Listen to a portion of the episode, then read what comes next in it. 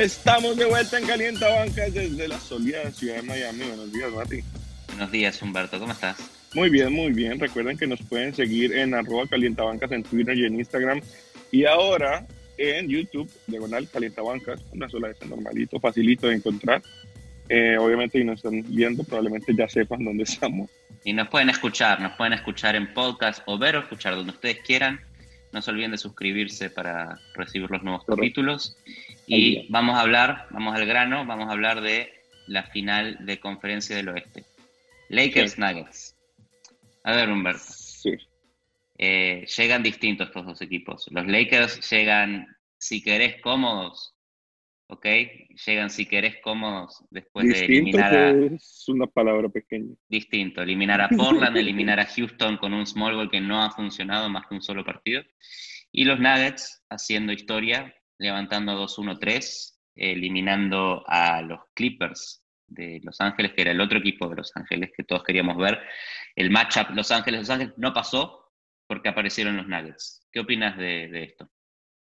Impresionante, lo de los Nuggets, los dudamos. Nosotros pusimos a que iba a pasar Clippers, como yo creo que el país entero los ponía en las finales, casi que finales de la NBA desde el principio de temporada. Creo que a Kawhi eh, le pasó y, es, y, es, y esto es bueno para este equipo, pero le pasó lo que le pasó al Big Three de Miami cuando empezó, ¿no? Eh, que se sobraron, se confiaron, ti, eh, cinco anillos seguidos, Curry, andate a pescar, eh, de Se confiaron muchísimo y, y, la verdad que Jokic con su ritmo pausadito y Murray con las ganas que tiene, les cobraron. Yo no le pondría el peso a Kawhi porque creo que fue el que se puso el equipo las dos series al hombro y, no aguantó y el último partido pues no le dio, o sea, estaba cansado, estaba muerto, como también vimos que le pasó en las finales eh, del año pasado, pero pues eh, obviamente en ese instante Toronto estaba creo que mejor eh, preparado para, y tiene, tiene, obviamente la mentalidad de Toronto que, que les dio como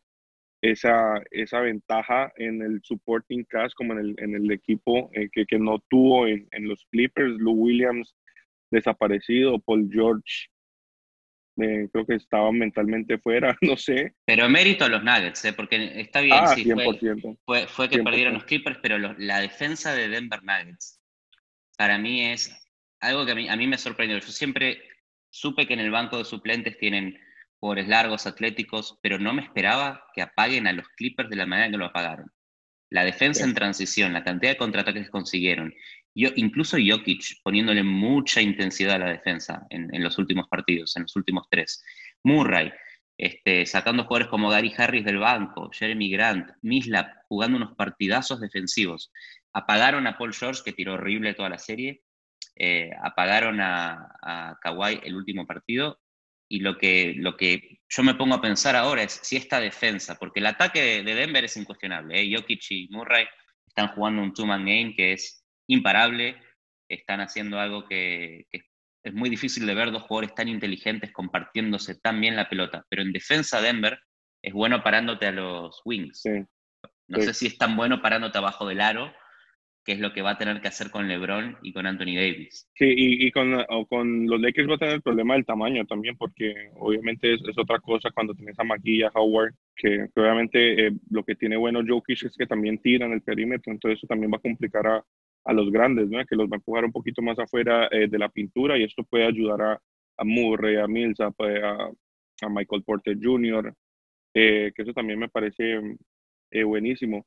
Yo también quiero recalcar, o sea, que son cosas muy buenas de los Nuggets, porque también la ofensiva, creo que ellos entendieron que tenían que jugar al ritmo de Joe Kish para ganar, lo cual es súper contradictorio al pace de la NBA actual donde todo el mundo va a, millón.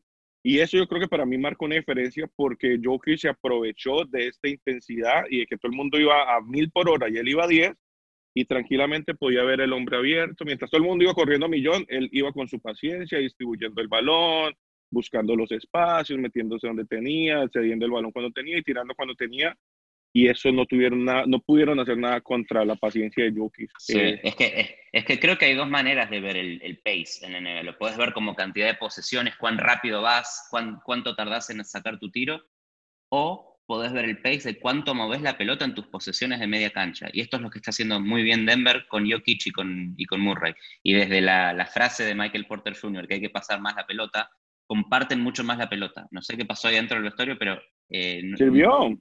Sirvió. Y no solamente Murray teniendo partidazos y Jokic teniendo partidazos, es Michael Porter Jr. apareciendo en momentos clave, es eh, Gary Harris apareciendo en momentos claves, y es incluso también eh, Paul Mislap teniendo puntos importantes. Pero del otro lado, ahora vos me dijiste, eh, puede, puede que saquen a Howard y que, y que aprovechen poner a Anthony Davis a defender a los Nuggets en el perímetro. En los partidos de, la, de la, temporada jugó mejor los, eh, los, Ángeles Lakers sin Dwight Howard y sin McGee jugando con Anthony Davis de, de pivot. Es, bueno, es una posibilidad. Es una posibilidad. Y, ahí sí lo puede defender, que no es lo mismo que te defienda Zubac a que te defienda Anthony Davis. Eso, eso cambia la serie, puede cambiar la serie si te pones a pensar en cómo, Denver puede defender a, los Lakers, es otra historia. Porque Misla puede frenar a Anthony Davis si tiene buenos partidos y si tiene consistencia. Tiene mucha experiencia. No tuvo tanta consistencia en la serie contra Clippers, se despertó en los últimos partidos, pero si llega a estar bien iluminado y puede cubrir a, Anthony Davis, es es forzar a los Lakers a tirar triples y no están tirando tan bien triples como deberían. Y en ese juego gana Denver. En el juego de quién gana por los triples, gana Denver. Entonces yo no creo que es imposible para Denver hacer una serie interesante. No, no, no, yo a los, a los Nuggets ya nunca les diría que tienen nada imposible enfrente.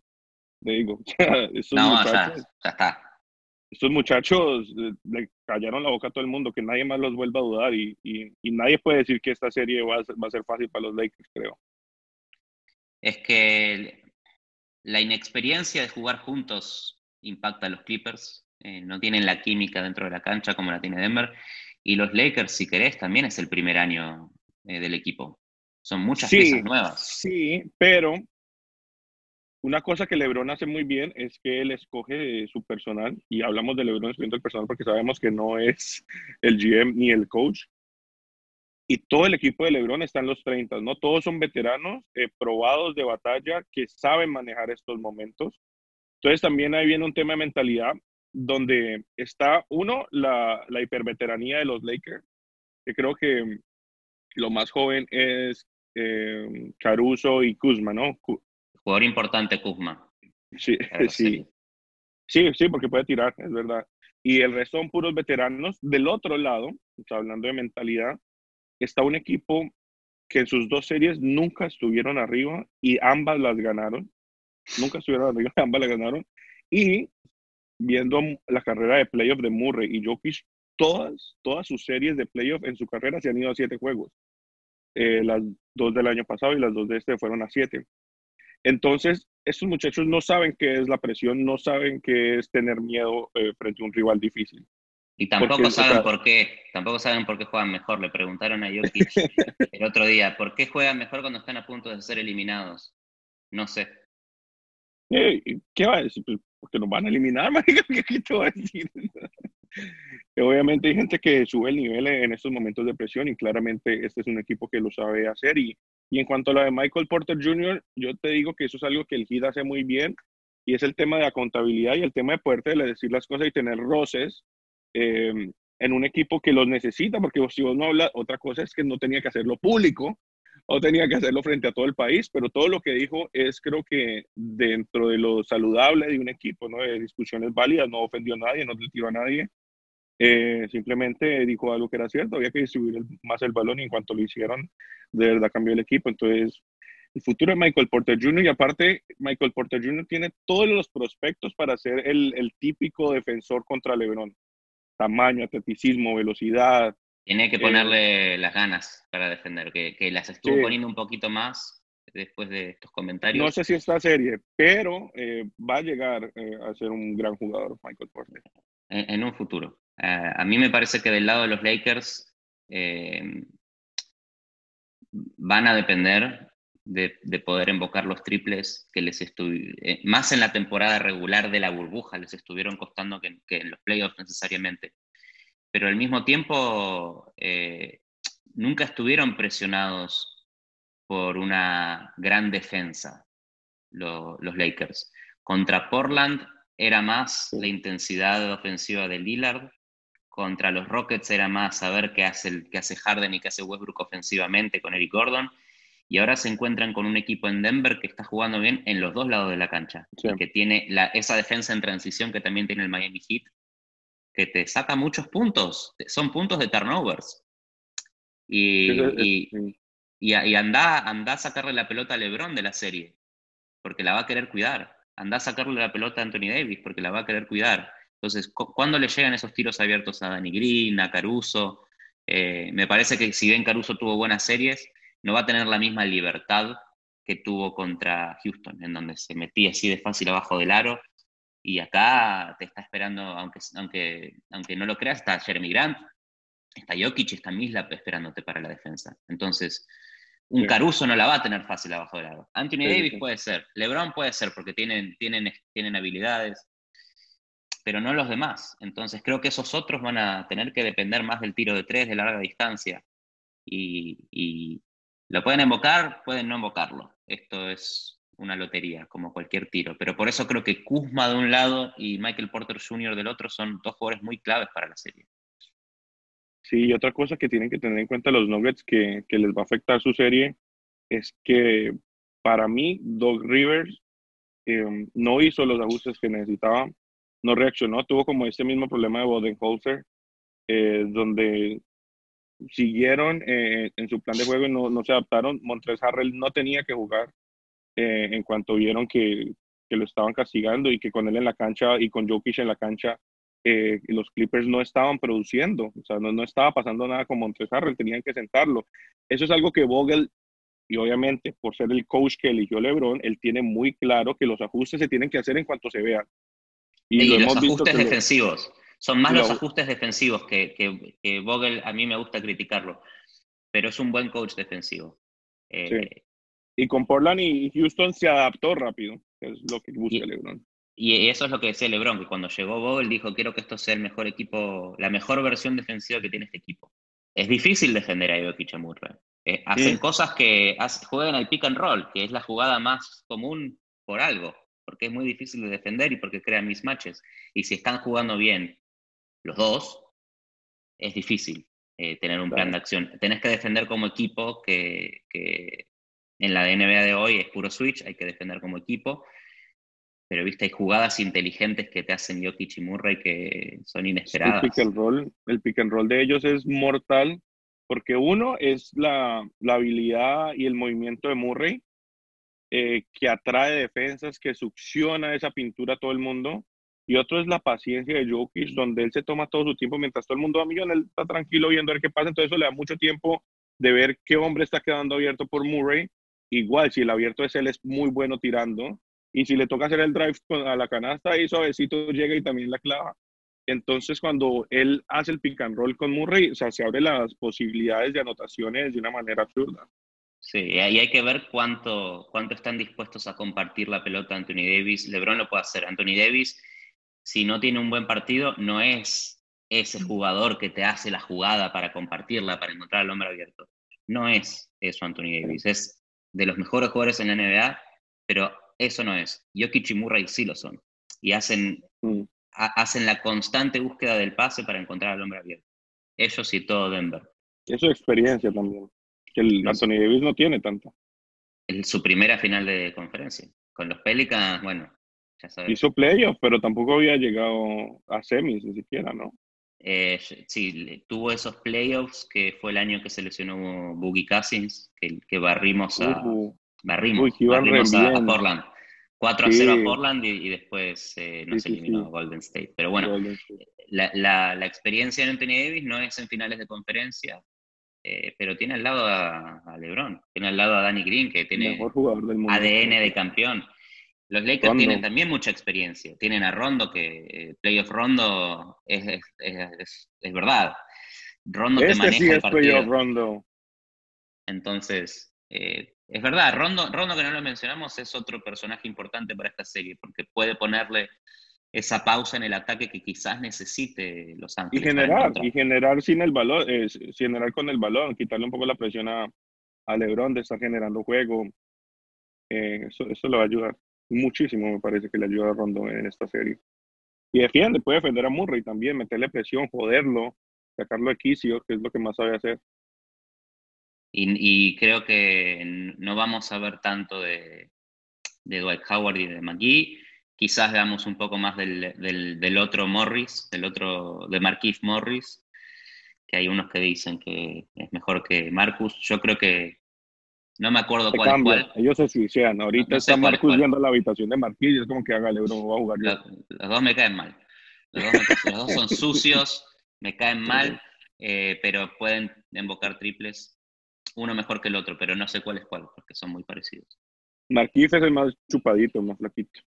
Menos mal que puedes notar la diferencia. Este, y después Monte Morris. Monte Morris, otro personaje no nombrado que defensivamente es un monstruo y tiene un futurazo, Montemorris. Por eso este Denver cada año da un pasito más para adelante. Llegaron a, ser segundos en el oeste hace un par de años, llegaron a semifinales de conferencia el año pasado, llegan a finales de conferencia en este. Y a ver, puede que no pasen contra los Lakers porque son eh, los Lakers como paquete, hoy el mejor equipo de la NBA. No, y, en récord, el equipo que queda como mejor récord eh, son los Lakers. Entonces, en paquete, en papel y el mejor jugador del mundo, no en papel, en la cancha. Sí, y, bueno, y, los, y LeBron y Los Ángeles tienen un año único también porque no está Milwaukee, no está Golden State, no está Brooklyn Nets eh, y no se enfrentan a los Clippers. Entonces sí que tienen, bueno, tienen al hit del otro lado y a Boston. Eh, pero es un año más accesible, si querés, Fuera de los Lakers, los tres equipos que quedan, para mí tienen las mismas características de jugar en equipo, jugar a un sistema, jugar intensamente. O sea, el, o sea, todos los partidos que le van a quedar a LeBron, me parece que van a ser buenos partidos. O sea, aquí no le va a quedar nada fácil. Predicción. Predicción. Yo no me atrevo a apostar contra los Nuggets. Yo digo que van a los Nuggets en 7. Yo te digo que LeBron eh, le dijo a Vogel, perdamos los primeros dos partidos, empecemos 0-2 y así eliminamos la posibilidad de que Denver nos levante un 3-1. Es difícil, ¿eh? porque Denver cuando está jodido se levanta. Eh, va a ser una serie complicada y mi predicción es Los Ángeles.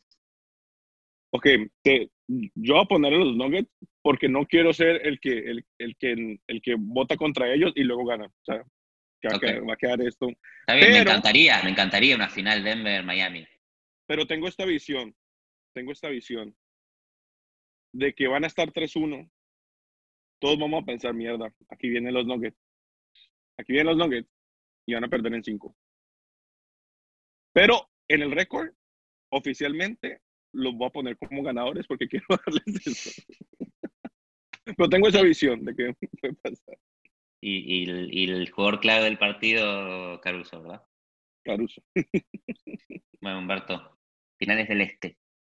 Sí. Tu, tu amado equipo, Humberto, los Miami Heat han llegado a la final del Este y te tengo un dato antes de que, de que hables 20 minutos. Va a hablar 20 minutos solo hoy. Eh, la primera final de conferencia de la historia del Este que no hay un primer o segundo seed. Los dos fueron upsets. Miami ganándole a Milwaukee fue un upset, es el equipo número 5 eh, de los playoffs Miami, y Toronto ganando, y Boston ganando, ganándole a Toronto fue un upset porque fue el tercero ganándole al segundo. Entonces el tercero y el quinto se juntan en las finales. Tercero y quinto. Eh, buen, buenísimo tema para empezar, porque quiero, quiero mencionar a Paul Pierce, porque obviamente es un personaje importante en la historia del Heat y, los Celtics. Y él dice que el Heat no ha sido testeado, que el Heat no ha enfrentado de verdad un equipo que los teste, lo cual me parece súper irónico sabiendo que ambos rivales que, sacaron eh, son rivales con mejor seeding en la temporada, ¿no? Eh, uno de ellos siendo el, el, número uno de la NBA con el mejor récord y con el MVP eh, actual. y defensor del año. Y defensor del año y defensor del año. Entonces, entiendo el punto de que no han sido testeados en el sentido de que se ha visto que han ganado fácil, pero eso no quiere decir que, que, no haya habido esfuerzo. De hecho, contra Indiana Pacers vimos partidos muy apretados Lo que sí hace el hit muy bien es cerrar los partidos y eso creo que es muy, muy, muy diferente a lo, que venía pasando eh, en, las temporadas pasadas, ¿no? Eh, otra cosa súper importante es que yo creo que nosotros lo hablamos, ¿no? De, de, cómo este hit estaba hecho para la burbuja eh, y, cómo, cómo muchas de las variables que iban a aplicar acá les iban a ayudar, ¿no? El, encierro, el foco solo en el básquet, la, falta de distracciones, la concentración que tienen este, estos personajes para solo pensar en ganar y nada más, que yo creo que eso es algo que le, le cobró eh, a los Bucks, ¿no? Ellos definitivamente no, creo, esto es súper subjetivo, que no tenían la preparación mental ni la dureza mental eh, que requiere estar en un campamento de seis meses donde lo único que haces es eh, enfrentarte y darte golpes casi que por 48 minutos en una cancha, ¿no? Sí, eh, fueron muchas cosas. Lo de, lo de Milwaukee me fue raro. ¿eh? Yo sabía que Miami le podía hacer fuerza. No me imaginaba que los Barra no les ganen 4 a 1. Pero lo, principal de, cómo Miami le gana a Milwaukee fue con su defensa en transición. Fue apagando a Giannis, que sin tiro se transformó en un jugador de rol. se ponía a hacer picks eh, Giannis en los partidos 2 y 3 en vez de tener la pelota y buscar juego.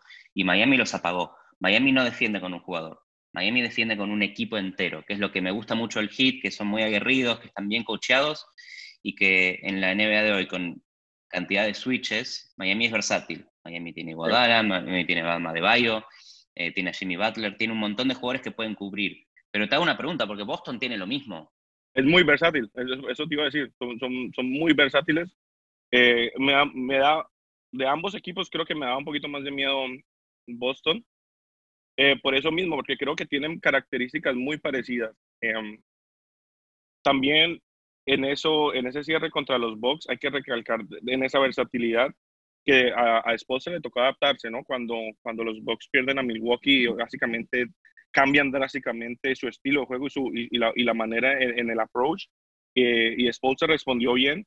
Yo espero que, que ese duelo de coaches, eh, lo siento, que también pueda tener esa ventaja Spolstra de, de, de tantos años eh, de, pelea en playoff y obviamente estos veteranos que tenemos, yo creo que pueden causar la diferencia.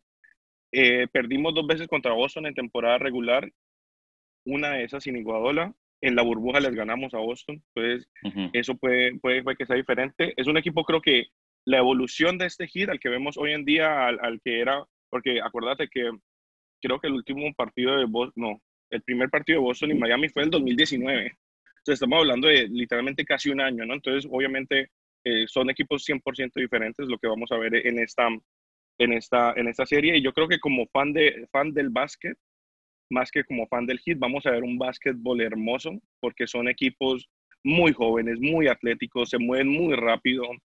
Eh, ofensivamente, Boston creo que es mejor que Miami. Tienen a Tatum, Smart, a Kemba Walker, un jugador que no ha aparecido, pero que de lo que sabemos de, de los Hornets que tenés ahí en la gorra, eh, lo veíamos meterte 60 puntos por partido. 50 una, cosa, no, no, solamente están estos jugadores que mencionaste, vuelve eh, Gordon Hayward, algunos dicen que vuelve un poco antes de lo debido, ¿no? obviamente quiere jugar las finales de conferencia, pero Miami tiene que defender a Kemba Walker, que está jugando bien ofensivamente, no tan bien defensivamente. Jalen Brown que le está rompiendo, está metiendo puntos importantes. Jason Tatum, que es jugador en, el que siempre puedes confiar. Marcus Smart, que está haciendo cosas buenas en los dos lados de la cancha. Y ahora Gordon Hayward, que, sabemos que como juega Boston, un juego mucho de, buscar los pick and rolls y los mismatches, es un equipo que mueve mucho la pelota, mueve mucho la pelota, te desconcentra la defensa, te vuelve loco y tenés que cubrir a cuatro espacios siendo Miami. Obviamente uno tiene que tener cuidado con lo que pide, ¿no? Pero a mí me gusta para Miami que vuelva Gordon Hayward, eh, porque siento que es más fácil eh, defender ese tipo de jugadores lentos y que obligan, em, eh, o, que más bien siento que Hayward hace que el balón se vuelva un poco más estático, mientras Boston sin Hayward lo, lo, vemos mover el balón, o sea, es una filosofía de juego clásico, súper eficiente, súper inteligente. Creo que Hayward y no creo que vayan a ser tan irresponsables de tirarle toda la ofensiva, pero cuando él tiene el balón se baja, te tira más al poste, es, es, un pace un poco más lento que creo que le conviene a Miami y obviamente el meter un jugador nuevo eh, a la rotación les va a desacomodar un poco, no necesariamente es algo que les va a tomar partidos, pero por lo menos empezando los partidos, empezando a ajustarte otra vez eh, porque también si vos ves la rotación con Toronto fue como de 6, 7 hombres, sí. 5, eh, no, no, no, fue muy, muy profunda, entonces ni siquiera jugó Canter porque creo que estaban contrarrestando un poco más el small ball eh, de Toronto. Pero, jugó, jugó Daniel Tice, que la, rompió mucho. Me hace acordar de Berman no solo por su tatuaje, sino porque hace el trabajo sucio en Boston. Y creo que Boston tiene eso, tiene esos cuatro jugadores ofensivos que también juegan bien en defensa y, tiene, y, te saca el comodín de Daniel Tice que te soluciona en los momentos complicados, te agarra el rebote, te hace el tapón, te persigue el jugador que hay que perseguir. A mí me, me parece que Boston tiene mucha herramienta ofensiva. Sí, ofensivamente tiene, tiene a Jason Tatum que la verdad eh, pareciera que tiene 10, 15 años más de experiencia, la mente fría que tiene, y ahí es donde quiero ir también, porque Boston es más atlético, eh, es más joven, es más atlético porque es más joven. Eh, Miami Heat tiene mucha experiencia, los jugadores jóvenes del Heat son más tiradores que, necesariamente defensores o, jugadores en ataque que, que, puedan penetrar al aro, son más tiradores, tenés a Duncan Robinson, no, no, no, no sí es eh, de drives y layouts y, y, es un jugador mucho más, más weight, mm, pero también tiro, obviamente. Pero lo que tiene el hit es que algo que no tiene Boston, que es experiencia. Tiene un, Finals MVP en Andre Guadala, tiene otro jugador que es súper, súper, súper útil en los dos lados de la cancha como Jay Crowder, que te mete los triples en el rincón y te puede cubrir otro defensor cuando quieras.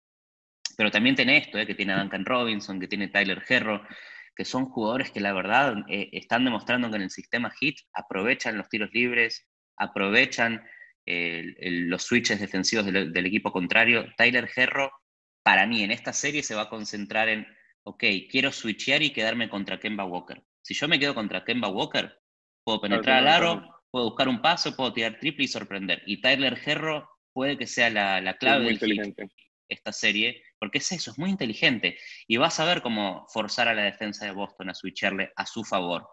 Y en el juego de ajedrez, que es como, como decimos siempre, los players son un juego de ajedrez, los, los coaches ajustan, tenemos dos muy buenos coaches.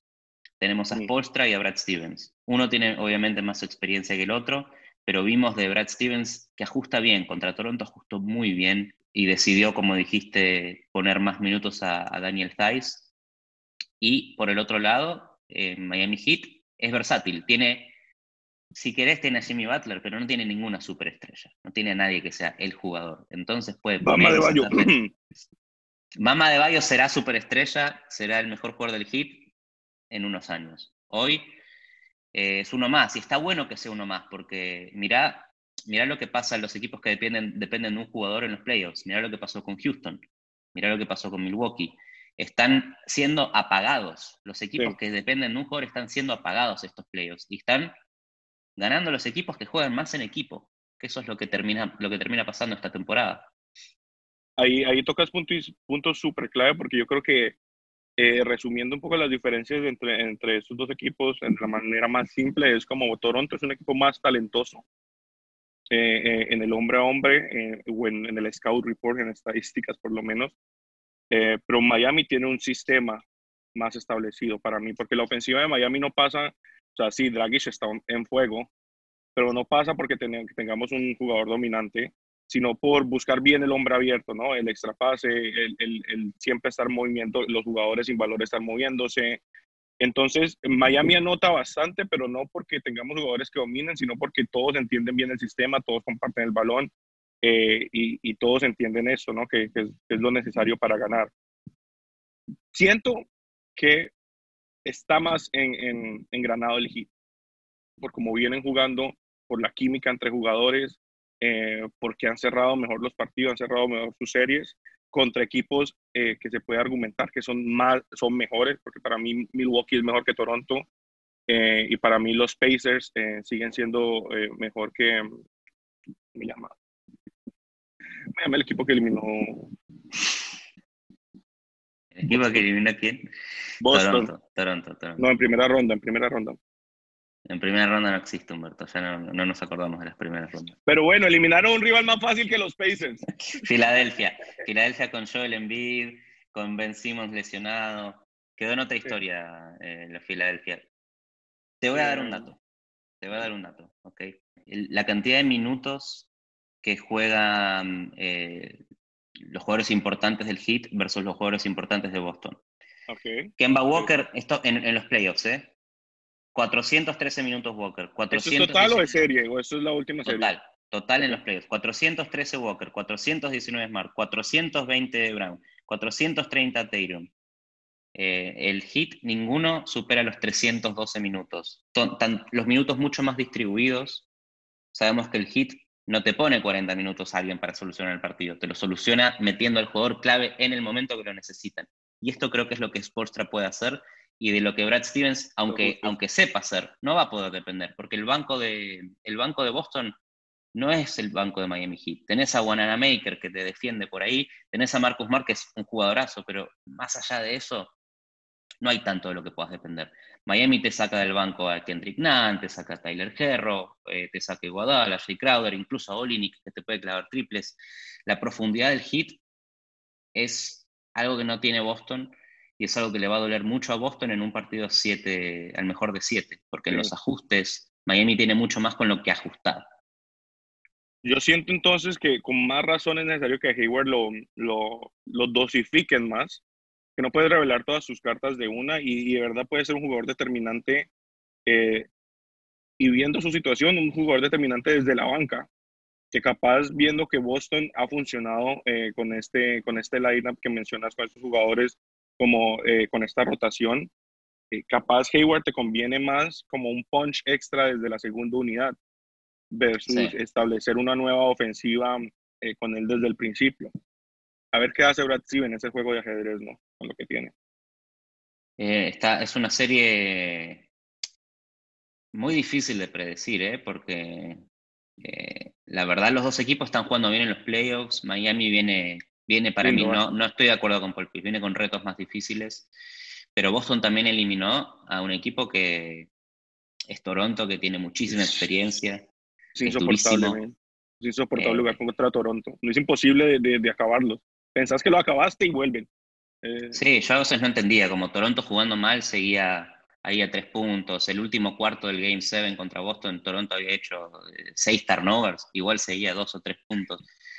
Es una cosa increíble. Y, le va a costar muchísimo a Boston no cerrar los partidos contra Miami. Porque Miami, cuando empiezan a entrarles, no mira para atrás. Entonces, eso tienen que ajustarlo más, cerrar los partidos. y a ver si, si por el lado de Boston quizás Jason Tatum se hace Super Saiyajin y, y eleva su nivel a otro nivel que sea imparable, que puede pasar. Que eso eh, no tiene, Miami, un jugador que pueda darte ese next, next y next level. Eh, no lo tenemos, no tenemos esa dominancia. Pero también yo siento que fuera de Tatum no hay ningún jugador en esta serie que sea muy dominante. Jugadores con el potencial de serlo en su futuro, como decías con Bam y como podemos decir de Tatum, sí. Y pero no hay y Jalen Brown, exacto, también y el Herro en algún momento, pero en este instante, hoy por hoy, no hay un jugador que vos digas, este man eh, se va a adueñar del partido todas las noches. Y eso también es bueno para el, para, el básquet, ¿no? Predicción, Humberto. Predicción de fan, ¿eh? Porque vos no, De fan, no, yo no, no, me puse la gorra para venirte a hablar de cómo va a pasar Boston. Em, yo creo que Boston va a estar cerca en todos los partidos pero no los vas a ver cerrar. Eh, Miami no va a poder cerrar un par y esos son los dos partidos que vamos a perder para pasar en seis. Ok. Para mí se va, se va a ir a seis o a siete y, será Boston. Lo lamento mucho, pero bueno, yo me he equivocado. Me he equivocado con Miami. Me he equivocado. te dije que pasaba contra Indiana. Te dije que pasaba contra Indiana, no te dije que pasaba contra Milwaukee. Creo que vos tampoco que pasaba contra Milwaukee, ¿eh? pero bueno. No, eh, eh, eh. Revisen el episodio. Yo dije que Miami llegaba a las finales contra OKC. Ya no está OKC, pero bueno. Miami, Miami tiene para, aunque yo creo que pase Boston, las predicciones son predicciones, puede pasar cualquier cosa y después de, un par de partidos cambia todo. Miami tiene para llegar a la final, Boston también. Lo que queda claro es que del otro lado del oeste eh, hay mucho más poder entre los, ah. Lakers llegando a, la final de la NBA. Eh, y, así es muy difícil jugar al básquet. Así que pereza. LeBron en, modo listo para pelear en cualquier instante, no me gusta. Eso no me gusta. Pero es súper interesante que eh, LeBron su primera final en el oeste fuera contra su ex equipo eh, o su ex rival. Pues, creo que va a ser una, una narrativa buenísima. Bueno, Humberto. Triple ganador. Nada, recuerden seguirnos. Si les gustó, déjenos un comentario, un like, un share, lo que sea. Si no les gustó, pues, pues no nos dejen nada, está bien. Si no les gustó, no están viendo esto. Así que si llegaron hasta esta parte, suscríbanse, dejen un like, hagan todas esas cosas. Y bueno, Humberto, nos vemos en las finales de la NBA, supongo. O antes, si algo extraordinario ocurre, claramente. 2020. Buena charla, Mati. Hablamos.